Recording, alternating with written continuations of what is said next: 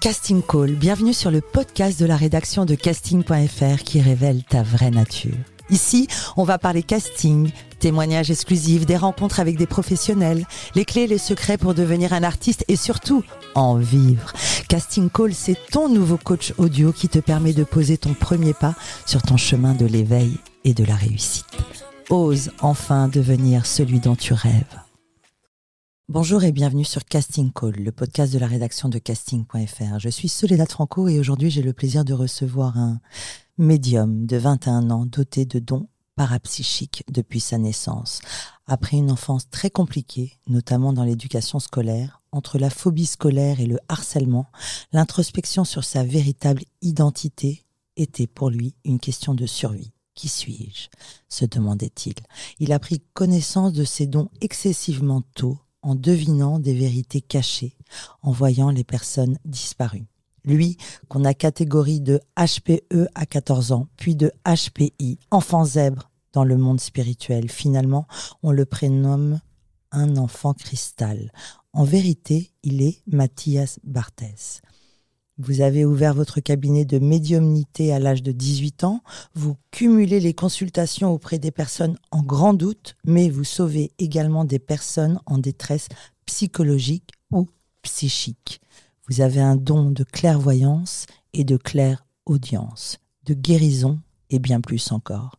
Vous mettez vos dons au service de tout être vivant afin qu'il puisse retrouver sa singularité aider à instaurer la paix mondiale en réintroduisant la connaissance de notre unicité dans la conscience collective et évidemment de permettre à l'humain de retrouver sa véritable authenticité. Vivre avec sa propre douance afin que chacun puisse être la meilleure version de lui-même.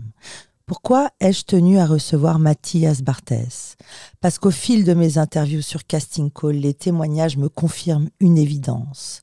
Écoutez et observer les enfants pleinement dans leur singularité devient une urgence.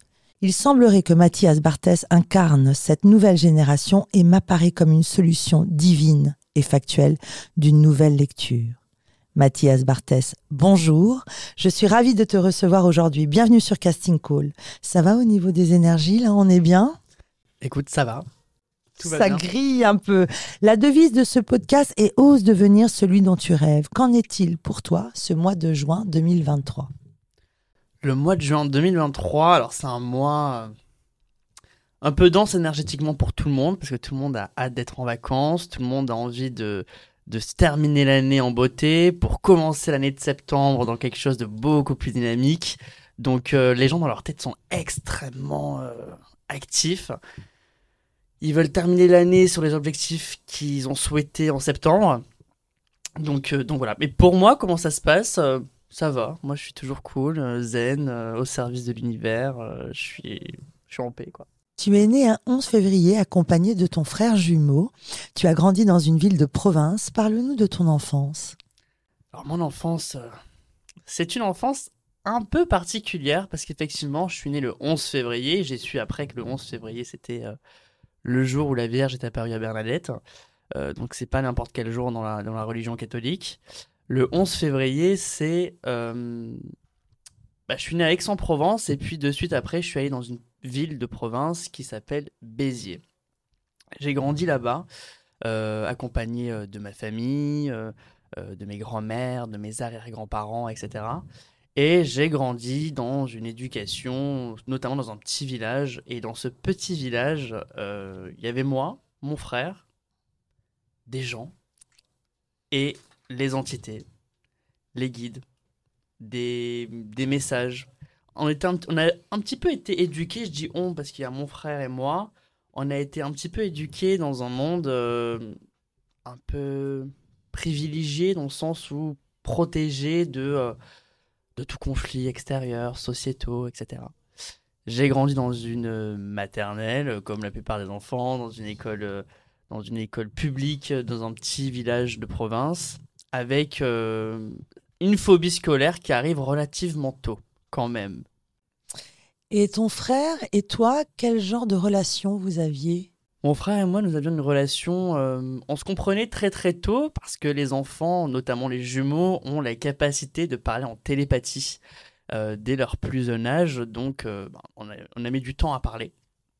Donc, heureusement, l'orthophoniste était présente lors de nos 7-8 ans à peu près.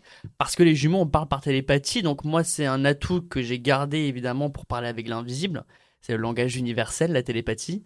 Euh, mais on a une, complicité un peu comme tous les jumeaux, c'est-à-dire que quelquefois c'est hyper fusionnel et on se comprend sans se parler, et euh, à d'autres moments on, se, on ne se comprend pas parce qu'en fait euh, ça nous fait fait miroir l'un et l'autre. Hmm.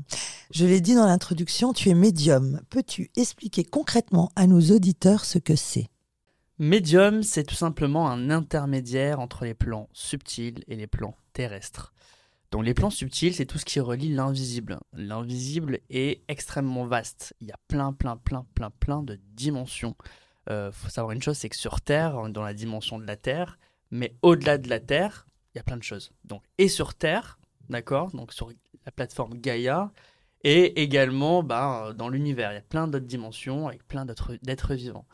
Le médium a la capacité de parler avec les autres dimensions et de transmettre certaines informations sur le plan terrestre, invisible ou inconnu encore de la matière. C'est un intermédiaire, donc médium égale milieu. Tu as eu dès ton jeune âge cette clairvoyance. Est-ce que tu t'es formé? Comment as-tu fait pour euh, aboutir euh, ce ressenti et en faire ce que tu fais aujourd'hui? Alors, je me suis formé, effectivement, c'est faux hein, quand on dit que les médiums ne se forment pas. Euh, moi, je me suis formé à peu près vers mes 14-15 ans. Euh, en fait, euh, je tirais les cartes, j'avais des ressentis psychiques, j'avais effectivement mes dons qui étaient ouverts, je voyais certaines entités, j'avais des informations inconnues, je ressentais les gens, je savais quel était leur vécu, ce qu'ils allaient vivre dans le futur, je voyais ceux qui allaient mourir, etc. Donc je me suis dit, mais est-ce que je suis normal ou est-ce que je ne suis pas normal? Mais de l'autre côté, je ne pouvais pas me qualifier de super-héros parce que j'avais une connaissance que le super-héros, il était uniquement dans la télé. Mhm. Donc je me suis dit, c'était pas possible. Euh, moi, je suis quand même normal et ce que j'ai, ben, c'est parce que je suis peut-être un peu fou, mais c'est pas grave. J'assume mon originalité. Et à mes 15 ans, je rentre, 14 ans à peu près, je rentre dans une boutique ésotérique. Et dans cette boutique ésotérique, je rencontre un vieux monsieur qui me regarde avec un regard perçant et qui me dit bonjour. Et je lui dis bonjour. Et il me dit T'as mis du temps à venir. Mhm. Et je lui dis Ah bon? Mais pourquoi je suis ici? Alors que moi qui cherchais euh, un livre, c'était le malade imaginaire euh, à 14 ans, euh, quand on cherche un livre pour, pour le français. C'était pour l'école C'était pour l'école. Le malade imaginaire de Molière, un grand classique. Un grand classique, mais j'ai été envoyé dans cette boutique ésotérique et je n'avais même pas conscience que les librairies ésotériques existaient et que le mot ésotérique existait. Et je rentre dans cet univers-là, et euh, ce monsieur m'a pris sous son aile pendant à peu près euh, bien 3-4 ans. Il m'a appris énormément de choses. Donc, euh, le matin, j'allais à l'école, et l'après-midi, j'allais dans sa boutique ésotérique lui poser énormément de questions qui me trottaient dans ma tête depuis une éternité. Il me répondait avec une simplicité et une logique. Et puis après, euh, petit à petit, effectivement, il m'a donné plein d'astuces pour développer et affiner mes facultés psychiques. Est-ce que ton frère t'a suivi dans cette démarche ou lui est parti dans une carrière un peu plus classique, enfin une, éducation un peu plus classique? Alors mon frère au début, ce qui est drôle, c'est qu'on a suivi les, le même chemin, c'est-à-dire euh, c'est quoi ce domaine invisible? Hmm. Parce que lui aussi, il avait certaines entités qui venaient le voir euh, la nuit. Euh, on, ressentait plusieurs choses. On était vraiment, parce que je suis un enfant cristal, mais il est aussi. Euh, donc on, ressentait pas mal de choses. Et euh, mais lui, très rapidement, il s'est dit c'est pas pour moi, c'est pas ma voix, je le sens pas. Je préfère rester dans quelque chose de beaucoup plus cartésien. Donc il a préféré le chemin classique et prestigieux des grandes études, contrairement à moi, à l'inverse, où je me suis dit ça me transcende, ça me passionne. Euh, je lisais des bouquins euh, à n'en plus finir et je me suis dit c'est c'est ma voie. Et euh, ce qui est intéressant dans ce domaine-là, c'est que plus on en apprend, moins on a l'impression d'en savoir. Hmm. Parce que ça s'ouvre à, un point incommensurable de dimension, de connaissances, etc., etc., etc. Tu en parlais à tes parents? Oui, j'en ai parlé très très tôt à ma mère pour le coup. ça a commencé à mes 7 ans ouais, 5, 6, 7 ans, plutôt 7 ans, où j'ai dit à ma mère, maman, tu n'es pas ma mère. Ok. Ah bon? Euh, Je suis pas ta mère, qui suis-je alors?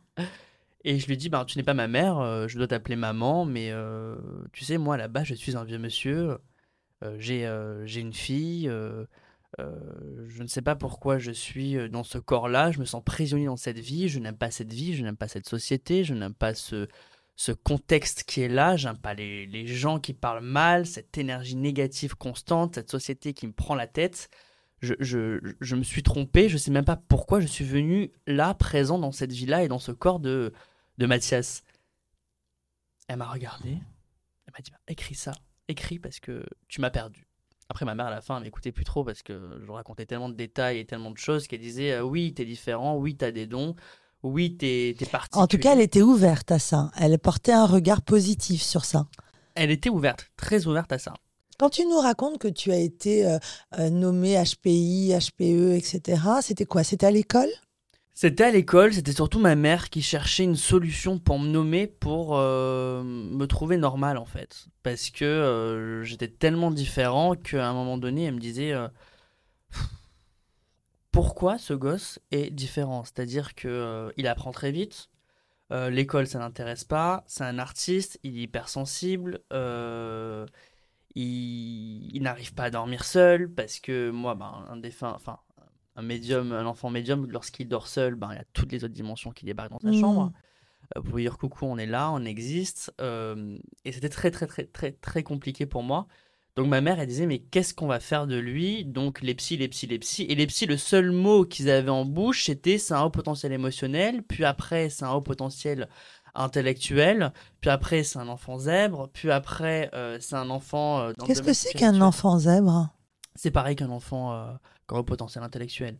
C'est une autre appellation parce que euh, le haut potentiel intellectuel, ça a été dérivé du surdoué, et le zèbre, c'est encore dérivé du haut potentiel intellectuel. Récemment, j'ai entendu enfant indigo. On ne cesse de trouver des, des, noms. Quel regard tu portes sur ça Sur cette nouvelle génération, ces enfants TDAH, etc., qu'on ben, nomme ainsi? C'est un petit peu pour moi le souci de la matière. C'est-à-dire qu'on les nomme euh, enfants indigo, enfants cristal, dans la religion musulmane, on les nomme enfants souris. Euh, il y a plein de noms en fait. Euh, c'est tout simplement des enfants qui ont les facultés psychiques et extrasensorielles hyper ouvertes. Ils sont dotés de dons, ils viennent sur Terre pour une mission précise et bien ciblée, euh, qui est souvent rendre le pouvoir à l'humanité, etc. Être un médium, est-ce que c'est un métier? Bien sûr. Est-ce un don? J'aime pas dire le mot don. Je préfère dire le mot douance.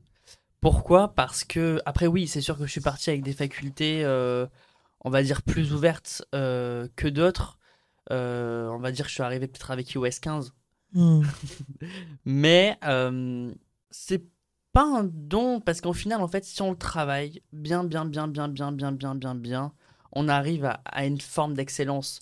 C'est exactement comme la chanteuse qui a des capacités vocales incroyables et qui euh, va continuer à les perfectionner pour devenir une grande diva. Euh, Céline Dion, elle, a toujours pris des cours de chant. Euh, et compagnie, compagnie. C'est pas parce qu'on est avec la voix de Céline Dion qu'il faut pas prendre de cours de chant. Bah nous, médium, c'est pareil. C'est-à-dire qu'on est avec des facultés. Effectivement, on est avec un bagage et des mmh. facultés ouvertes. Mmh. Mais ça ne veut pas dire qu'on reste sur ces acquis-là. Elle se développe, ça se travaille, ça s'enrichit, ça se connaît et ça se précise. Mmh. Être médium. Je t'ai demandé si c'était un don. Tu m'as dit, j'aime pas trop parler de ça. C'est quoi exactement quand tu dis douance? Qu'est-ce que c'est que la douance? Il faut reconnaître effectivement que euh, une douance, c'est quand on est plus doué qu'un autre. Mmh Comme euh, une personne qui va être plus douée qu'un autre. Mais ça ne veut pas dire qu'elle est meilleure parce que euh, moi, j'ai eu des voyants qui tiraient extrêmement bien les cartes, mais qui, par manque de pratique, ont perdu entièrement leur pratique. Mm. Et une personne qui n'avait absolument pas la douance que le, voyant avait à la base, et qui en pratiquant, pratiquant, pratiquant, pratiquant, pratiquant, est devenu extrêmement fort. Mm. Donc, euh, on a une douance, c'est-à-dire que c'est inné, d'accord Mais ça ne veut pas dire que c'est inné et que ça le restera. Euh, ça se travaille. Ça se travaille. C'est exactement ça. Moi, si demain je dis stop à la voyance, stop à la médiumnité, stop à, la guérison, etc., je. Évidemment, je, je, vais le perdre au fur et à mesure. Hmm. D'accord Ça fait partie de moi, donc c'est tellement ancré euh, au fin fond de mon ADN que ça ne peut pas s'enfuir, je pense. Mais euh, comme je le pratique tous les jours, tous les jours, tous les jours, tous les jours, tous les jours, tous les jours, tous les jours, je connais parfaitement mon métier. Alors après, il y en a qui vont me dire oui, mais du coup, tu me diras que un médium de 80 ans, du coup, est meilleur que toi. Pas forcément. Hmm. Tout dépend avec quel outil il est arrivé sur Terre. Je suis arrivé avec d'énormes outils. Et que tu as su accepter. Je pense à Romain Camus, euh, célèbre attaché de presse, qui est né avec un don euh, qu'il n'arrivait pas vraiment à, à assumer, jusqu'au moment où il l'a assumé. Et il en a fait un livre qui s'appelle Le guérisseur des temps modernes. Et Romain Camus est un homme que je connais bien et qui fait des soins énergétiques. Parce qu'il y a aussi les soins énergétiques. Tu en fais, il me semble. J'en fais également des soins énergétiques, tout à fait. Les soins énergétiques, ce sont... euh, En fait, c'est parce que tout ce que la personne pense, elle le met dans son fruit. Son fruit, c'est quoi? C'est son aura. Mhm. D'accord? C'est, il faut imaginer vraiment un abricot. euh, Il y a le noyau qui est le corps physique, et tout ce qu'il y a autour, c'est l'énergie. D'accord? Le fruit dans lequel on mange, c'est l'énergie. Et nous, c'est pareil. Mhm. On a notre aura autour de nous qui représente l'énergie. Et en fait, le soin énergétique, c'est on va enlever les énergies dans l'aura que le corps physique a émis. Mhm. D'accord? Mais ça provient du corps physique. Donc il faut d'abord, pour moi, à mon sens, régler le pourquoi le corps physique émet ça, qui est le cerveau, La pensée. la pensée, l'émotionnel, etc. Celui qui va dire en permanence je suis moche, je m'aime pas, ma vie est pourrie, ma vie est naze, il va mettre dans ses énergies des énergies négatives. Alors on a beau lui enlever les énergies négatives, mais s'il pense constamment ça, il va le remettre. C'est bien expliqué dans un livre qui s'appelle La force est en vous de Louise L. Hay, cette américaine qui euh, a découvert la force de la pensée, la visualisation et, euh, et la, la- la force de l'écriture aussi. Cette petite magie, on l'a donc en, en nous. Tout à fait. Tu as connu une adolescence euh, particulière et compliquée. Raconte-nous un peu le, le- le harcèlement que tu as connu. Et je crois que tu as même connu le cyberharcèlement. Ouais, j'ai connu le cyberharcèlement parce que pour moi, le cyberharcèlement, euh, bah, à l'époque, ça n'existait pas. On ne disait même pas le mot cyberharcèlement. Et pourtant, c'est il n'y a pas si longtemps que ça. Mm. c'est sorti il y a seulement 3-4 ans à peu près, le mot cyberharcèlement.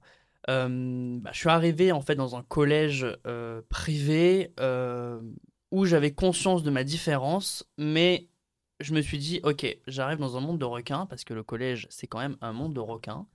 Et je me suis dit, soit je montre ma différence telle qu'elle est et je me fais littéralement bouffer, soit je montre une image.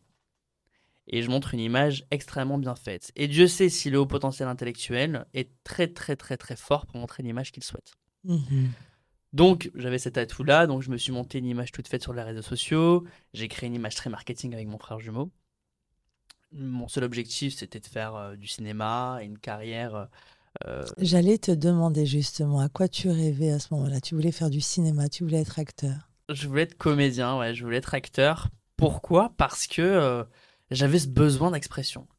Ce besoin d'expression, ce besoin de me faire entendre, sans savoir aujourd'hui que c'était en fait ce, ce besoin-là inné, cette intuition que j'avais, ce besoin d'expression qui était dû bah, en fait à expliquer euh, le monde visible, invisible et le, le monde de la médiumnité.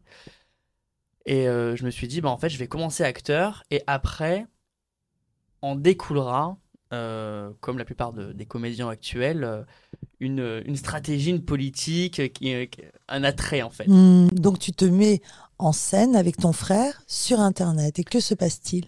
Critique, jugement, phobie, etc., etc. Parce qu'effectivement, dans ce... J'allais te demander justement cette différence dont tu parles tant. Quelle est-elle? C'est moi je connais la réponse, c'est la, la singularité. Mais quelle était ta différence? C'est-à-dire, c'est quoi? Médium, homosexuel, c'est quoi?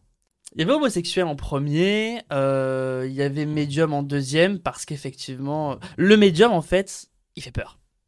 Clairement, même s'il dit qu'il n'est pas médium, on a un aura, on a une prestance, on a un regard, on, a, euh, on nous voit quand on rentre dans un endroit. Et on prend de la place. Mhm. Énormément de place. Donc, à cet âge-là où tout le monde cherche sa place et quand on voit. euh, bon, on n'en voit pas un, on en voit deux. Bah, tout le monde est part aux oubliettes. Hmm. Donc on avait effectivement dessus de la casquette euh, bah, du populaire et donc euh, de la critique, etc. Mais pour d'autres, pour certaines personnes, j'étais vu comme le populaire qui, qui n'avait aucun problème et qui avait tout pour moi. D'ailleurs, on me disait, mais lui c'est Mathias Barthès, il peut s'autoriser tout ce qu'il souhaite. Hmm. À la cantine, je faisais jamais la queue, par exemple. Et, euh, et j'avais un petit peu effectivement cette casquette de diva euh, que certaines, pour certaines personnes bah, me détestaient. Mais je m'étais joué dans un rôle, mais en vérité, c'était pour cacher mon hypersensibilité. Parce que derrière moi, il y avait cette euh, hypersensibilité à fleur de peau. Et cet harcèlement que tu as subi, comment tu l'as vécu? Est-ce que ça t'a blessé? Est-ce que tu en as souffert? Est-ce que tu as eu des pensées noires? Oui, parce qu'en fait, cet harcèlement, il est venu surtout dû à l'acné. Euh, à l'âge de mes 14 ans, j'ai eu une acné fulminante. Donc, euh, l'acné, qu'est-ce que c'est? La signification psychologique, c'est on se cache derrière un masque et notre vraie identité souhaite se révéler. Et donc du coup, ça s'est révélé par l'acné. Euh, c'est ce masque qui commençait à se détacher de mon visage, à dire je ne peux plus être collé à ta peau. Une crise identitaire. Exactement, une crise identitaire. Donc c'est arrivé à mes 14 ans, sauf que l'image marketing que je m'étais créé euh, du beau gosse, euh, bah là c'était des insultes que je pouvais bah, servir sur un plateau à tous les haters en fait. Hmm. Donc euh, bah, des faux comptes sur les réseaux sociaux où on préférait euh, m'accabler d'insultes, euh, me prendre en photo à mon insu pour, pour m'afficher et dire regardez son vrai visage, il est vraiment comme ça. Et puis les tu te crois beau, mais en vérité tu es une calculatrice, etc., etc. Donc effectivement je me suis dit waouh, ils sont vraiment méchants. En fait je me suis protégé depuis le début pour ne pas vivre effectivement un rejet. Mais aujourd'hui, en fait, c'est mon corps qui me fait vivre le rejet. Hmm. Et c'est insupportable. Donc je me suis déscolarisé. Déscolarisé et tu es arrivé euh, limite euh, au burn-out, mais il y a eu cet éveil spirituel. Moi, c'est les histoires que j'aime souvent. Je parle de Frida Kahlo, euh, toutes ces histoires singulières où il y a un grand accident qui te réveille. Toi, c'est là où tu as eu ta véritable naissance spirituelle, à 14 ans. À 14 ans, tout à fait, parce que du coup, je voulais absolument mourir. C'est-à-dire que je me suis dit, alors là, j'ai de l'acné plein la tête, ma carrière de cinéma est terminée. Euh, certains producteurs et directeurs de casting me disaient ah ben là on va attendre euh, ta crise d'acné parce que là pour l'instant on peut plus rien faire je, dois attendre ma carrière euh, je ne peux pas attendre j'avais qu'une envie c'est d'être rentré rentré dans un domaine célèbre et connu pour transmettre un message mais je ne connaissais pas vraiment le message encore hmm. donc au final heureusement qu'ils ne m'ont pas pris aussitôt mais cette envie en fait d'être connu euh, m'a au final plus détruit qu'autre chose. Et c'est comme si aussi il un message des guides qui m'ont dit on va te faire reculer pour que tu puisses vraiment t'introspecter. Et l'acné a été pour moi une source d'introspection ultra profonde. Donc je voulais mourir. Donc en voulant mourir, qu'est-ce que je me suis dit? Je me suis dit alors là, la chose qu'il faut que je fasse, c'est comprendre ce qu'il y a après la mort parce que si je meurs moi, il faut que je sache où je vais. Et donc j'ai commencé à lire des livres euh, là sur la médiumnité. Euh, j'ai commencé avec Patricia Daré. Euh, et certains ouvrages comme ça. Et je me suis dit, en fait, ce qu'il ce raconte, ça me parle énormément. C'est moi. Hmm. C'est dingue. Le médium se décrit, mais en fait, c'est des choses que j'ai toujours vécues.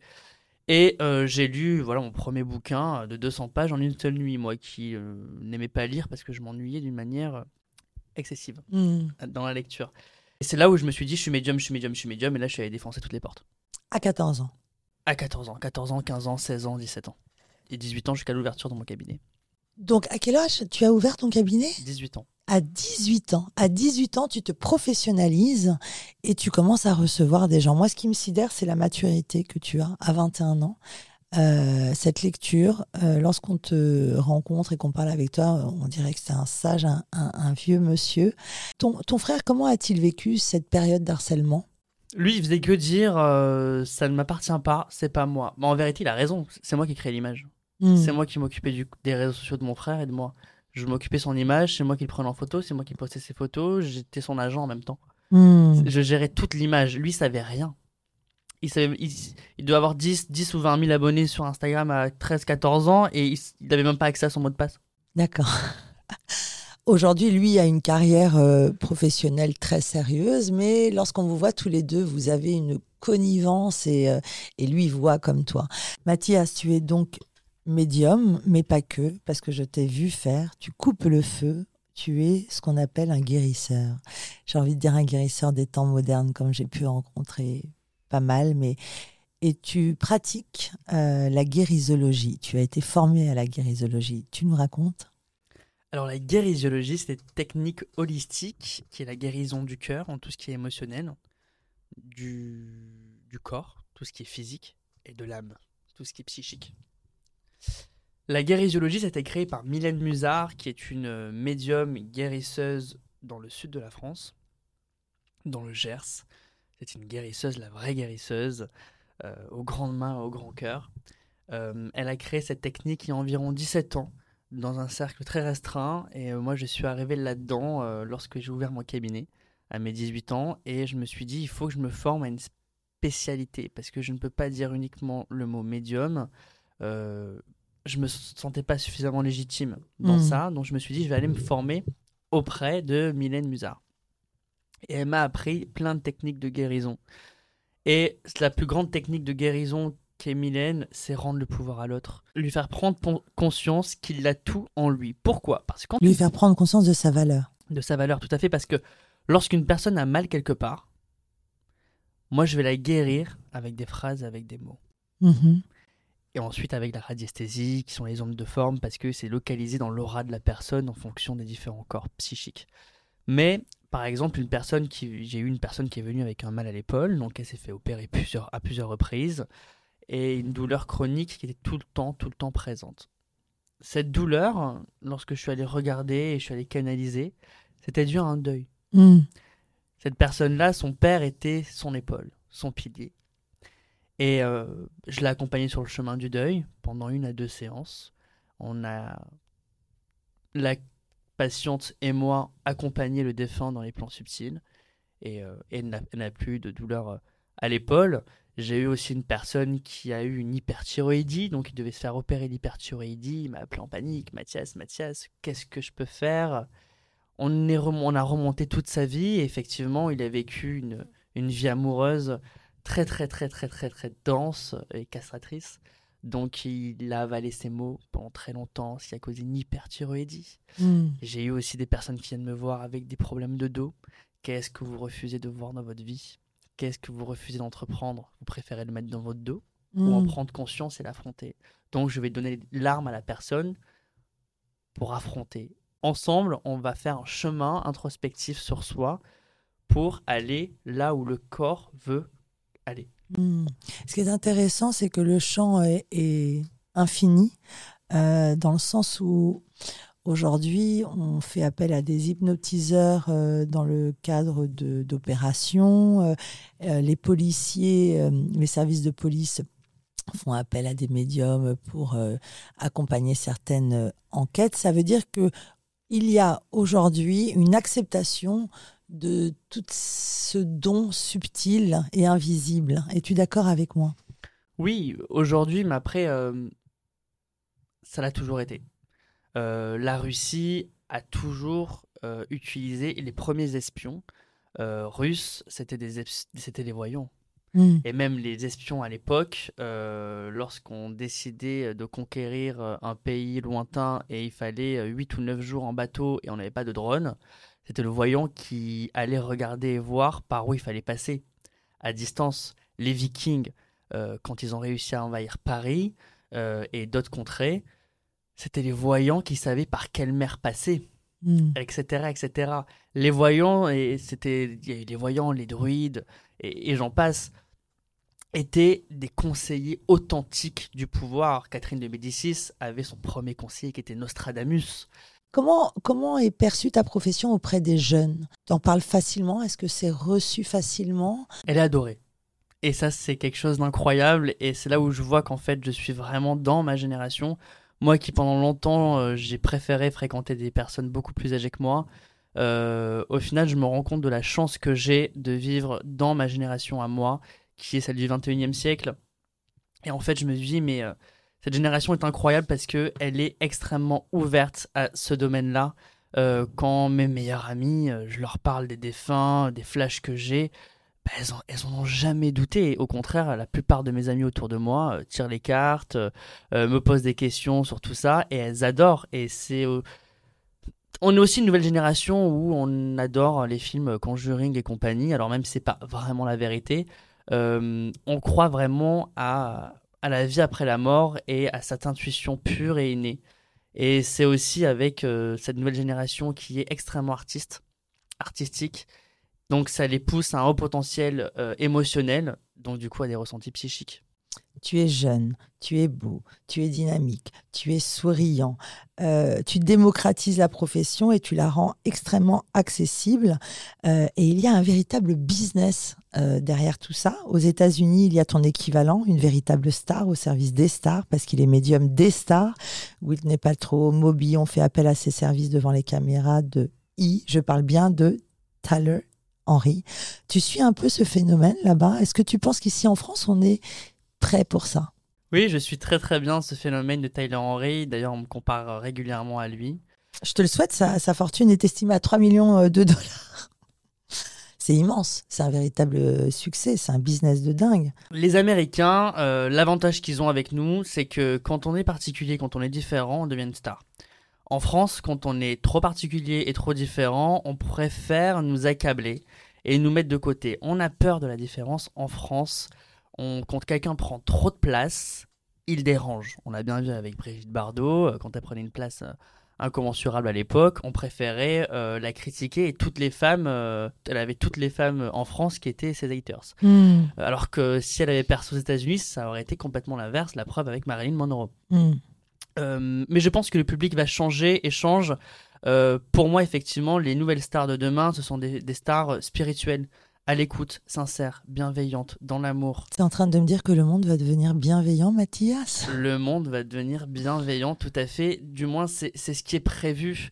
Euh, tout le monde s'introspecte, les schémas de la vie poussent à ça on l'a bien vu avec le Covid, le nombre de personnes qui se sont mis dans l'éveil spirituel, dans une alimentation meilleure, dans du sport, dans de l'introspection, dans changer de boulot, dans l'aide. Ça, c'est vrai qu'il y a un boom, notamment sur les réseaux sociaux. Tout le monde s'invente coach, éveil spirituel, donneur de leçons. Il y a une volonté de mieux vivre et bien vivre. Est-ce que toi, pour euh, pratiquer ton métier, tu, es obligé d'avoir une hygiène de vie particulière? Est-ce que euh, on t'imagine proche de la nature? Qu'en est-il? Oui, alors je vis euh, dans une approche assez particulière parce que bah, j'ai des énergies, j'ai conscience de mes énergies, j'ai conscience des vibrations de mon aura. J'ai conscience que beaucoup de gens peuvent me vampiriser. Euh, même si je sais me nourrir suffisamment d'énergie cosmique, euh, on peut prendre beaucoup d'énergie. Après, j'ai toutes les techniques pour, euh, pour vivre et survivre dans ce tumulte sociétal où il y a beaucoup de, morts vivants. J'appelle ça un peu ça comme ça, mais ce sont un peu des morts vivants. Et au final, j'aime le sud, j'aime la campagne, j'aime me ressourcer, mais j'aime aussi de manière inconsidérable les gens. Hmm. Donc j'ai un besoin d'être entouré, d'être sollicité, euh, d'être dans le partage. Euh, et je et mon énergie, j'ai l'énergie nécessaire pour ça. J'ai l'énergie nécessaire pour être exposé. C'est ce que j'allais te demander, c'est beaucoup d'énergie. Tu écoutes les parcours compliqués des gens, ils se livrent, se confient à toi, parfois pleurent. Ça te fait quel effet? Comment arrives-tu à t'en détacher et comment gardes-tu cette énergie? Parce que quand je consulte, je suis pas Mathias. Quand je consulte, je suis au service de l'invisible, de d'autres dimensions qui prennent le contrôle de la consultation à ma place. Donc c'est-à-dire que ça passe quand même par mon psychique, par ma voix, mais c'est pas vraiment moi. C'est pour ça que après les consultations, la plupart du temps, j'oublie tout. Donc j'ai une... je suis coupé de l'empathie. Je ressens, j'entends, mais j'ai des vibrations tellement hautes qu'on n'est pas dans le je te plains, je te comprends, je te console et je suis hyper empathe et je tombe victime avec toi. Au contraire, on a une, j'ai une stature en consultation, bah, j'ai envie de dire divine, où en fait, euh, lorsqu'on va se plaindre, euh, tu peux avoir une image qu'on va se plaindre à Dieu ou à la Vierge. Est-ce qu'elle va pleurer avec toi? Hmm. Non, elle va te serrer dans les bras, elle va te comprendre, mais elle reste puissante et forte. Tu es donc croyant? Je suis croyant, oui. Alors je suis croyant surtout euh, euh, au monde invisible. Euh, la religion catholique, j'y crois. mais en fait, toutes les religions, j'y crois. C'est en fait, c'est la base de la religion, c'est la foi. Et la foi, c'est un leitmotiv énorme. C'est grâce à la foi qu'on évolue. Est-ce que d'après toi, lorsque je te demande si, tu es croyant, est-ce que tu crois en Dieu ou est-ce que tu crois Parce que quand je t'entends, j'ai l'impression que tu crois en l'être humain, comme si nous étions tous énergie et qu'on était tous capables de ça, qu'en est-il? On est tous capables de ça. Euh, après, Dieu est un Elohim. D'accord? Et euh, des Elohim, il y en a plein sur Terre. Mm-hmm. Donc, euh, on va dire que lui, c'est l'Elohim le plus célèbre. Mais il y a plusieurs Elohim. Et les Elohim, on a une capacité de, de transmettre le pouvoir à l'autre, de l'éveiller, de le rendre bon, de le rendre souriant, du... de le rendre authentique et de le remettre surtout sur sa vraie place. Hmm. La place de l'Elohim, c'est la base de tout. Et il y en a parmi nous sur Terre. Il y en a plein. On les repère, les Elohim, pour ceux qui, qui savent ce que c'est. Est-ce que tu peux nous décrire ce- qu'est-ce que c'est? Donne-nous la définition. Alors, un Elohim, c'est euh, c'est un terme hébreu, d'accord? Euh, C'est en fait l'explication, c'est une explication subtile, donc là on va rentrer dans, peut rentrer dans des, des explications très très profondes, mais je vais faire court. Euh, L'Elohim, c'est un peu eux qui ont créé l'univers sur Terre. Donc c'est eux qui ont créé le cosmos, etc. Mais l'univers, dans notre univers, il y a plusieurs univers. hein. Et euh, l'univers terrestre, et c'est eux qui ont créé plusieurs mutations. Donc on a les Anunnaki, plein d'autres dimensions. Et c'est un peu eux les originels, mais c'est eux qui ont la conscience divine de l'évolution. C'est ça qui est intéressant avec toi, c'est euh, le, discours moderne et l'accessibilité. Euh, tu nous parlais de la, la- la génération des, des enfants qui semblent t'intéresser. Pourquoi? Parce que pour moi, ce sont les enfants qui ont la clé de tout. Mhm. Euh, contrairement, on est dans une société où on s'inspire des anciens pour se créer. Et moi, je pense sincèrement qu'il est temps de s'inspirer des enfants pour créer. Parce que les enfants, ils sont pas manipulés ou dans une conscience collective de euh, j'écrase l'autre pour me faire valoir. Les enfants, ils sont vrais, ils sont authentiques, ils parlent avec le cœur et ce sont les ils, ils sont issus d'une création incroyable. D'ailleurs, on le voit dans certains castings, ça peut être The Voice ou, ou autre. Quand ils chantent, ils chantent avec le cœur et ils chantent pas pour être connus. Ils sont bruts. Ils sont bruts, ils sont vrais, ils sont Mhm. authentiques. Et ils sont pareils dans leurs dons et dans plein de choses comme ça. À l'inverse de l'adulte, où il va contrôler ses sentiments en permanence euh, pour plaire, le plus souvent. Est-ce que tu as conscience euh, que tu n'es que don et que tu n'as aucune once de- d'opportunisme? Je suis face à toi, tu es euh, vraiment bouleversant de beauté et je pense que tu pourrais faire euh, des castings cinéma, pub. Et toi, ce qui t'intéresse, c'est le don, euh, voilà, et aider les autres. Moi, ça ça m'étonne même à 21 ans, ta, ta maturité. Vers quoi tu tends? Quel serait ton, ton désir? Si on veut prendre comme exemple euh, physiquement, j'en vois aucune, aucun inconvénient. Mhm. Si on veut me prendre comme exemple euh, de ma façon de penser, je vois pas d'inconvénient non plus. Mais si on veut me prendre comme exemple dans mon chemin spirituel, là pour le coup, j'en serais extrêmement ravi. Parce que je suis très heureux euh, et j'ai beaucoup travaillé pour chercher cette quête du bonheur, euh, dans le sens où j'ai voulu comprendre vraiment quel était l'homme. Et je pense avoir énormément d'outils pour euh, rendre le pouvoir à l'humanité au sens large. Mhm. Et moi, le but, c'est que quand les gens m'écoutent, se sentent bien, se sentent compris, se sentent acceptés, se sentent réunis et non pas dissociés comme à l'époque. Hmm. Qu'est-ce que tu dirais au, au petit Mathias, justement, ce petit garçon de 7 ans qui venait voir sa mère et, et lui dire Tu n'es pas ma mère Alors c'est drôle parce que tu sais que moi petit, euh, j'arrêtais pas d'avoir mon moi du futur qui venait me voir. Mhm. Et aujourd'hui encore, hein, des fois j'ai mon moi du futur qui vient me voir parce que il est faux euh, quand on dit les médiums n'arrivent pas à voir pour eux, je peux voir pour moi. Mhm. Euh, mais c'est pas, c'est, je vais pas consulter comme avec une personne extérieure. Ça va vraiment être mon moi du futur qui va arriver, qui va venir me parler. Mhm. Et euh, j'avais mon moi du futur qui, me disait, écoute, euh, t'es fait pour créer ça, ça, ça, ça, ça et ça. Mais dans ma tête, c'était inimaginable parce que je partais dans un endroit où je sortais de chez moi. euh, Il y avait que des villageois euh, euh, hyper simples. authentiques, vrais, qui parlaient encore patois. Mon, grand, mon arrière-grand-père parlait encore patois. Et donc je me suis dit, mais je suis loin de, l'objectif que je souhaite vraiment avoir. Et j'arrêtais pas d'avoir mon, mon moi du futur qui me rassurait. Mhm. Et, tout le temps. Et je pense que quand on dit on croit en- croire en soi, c'est croire à son soi du futur. Et c'est pour ça que je tenais à te recevoir, parce que à l'âge de 21 ans, tu es assis euh, dans cette euh, position, tu es médium et tu as fait un tel chemin en dépassant euh, ces doutes, ces troubles. J'imagine, tu as dû te demander parfois, mais est-ce que je suis fou, etc. Et je sais, pour avoir connu des personnes autour de moi que tu accompagnes, combien tu fais du bien. Alors je voulais célébrer euh, l'acceptation de soi, la singularité, avec toi et surtout te remercier d'oser parler de cet éveil euh, qui est là si proche près de nous. Merci Mathias et à très bientôt. Avec joie, merci.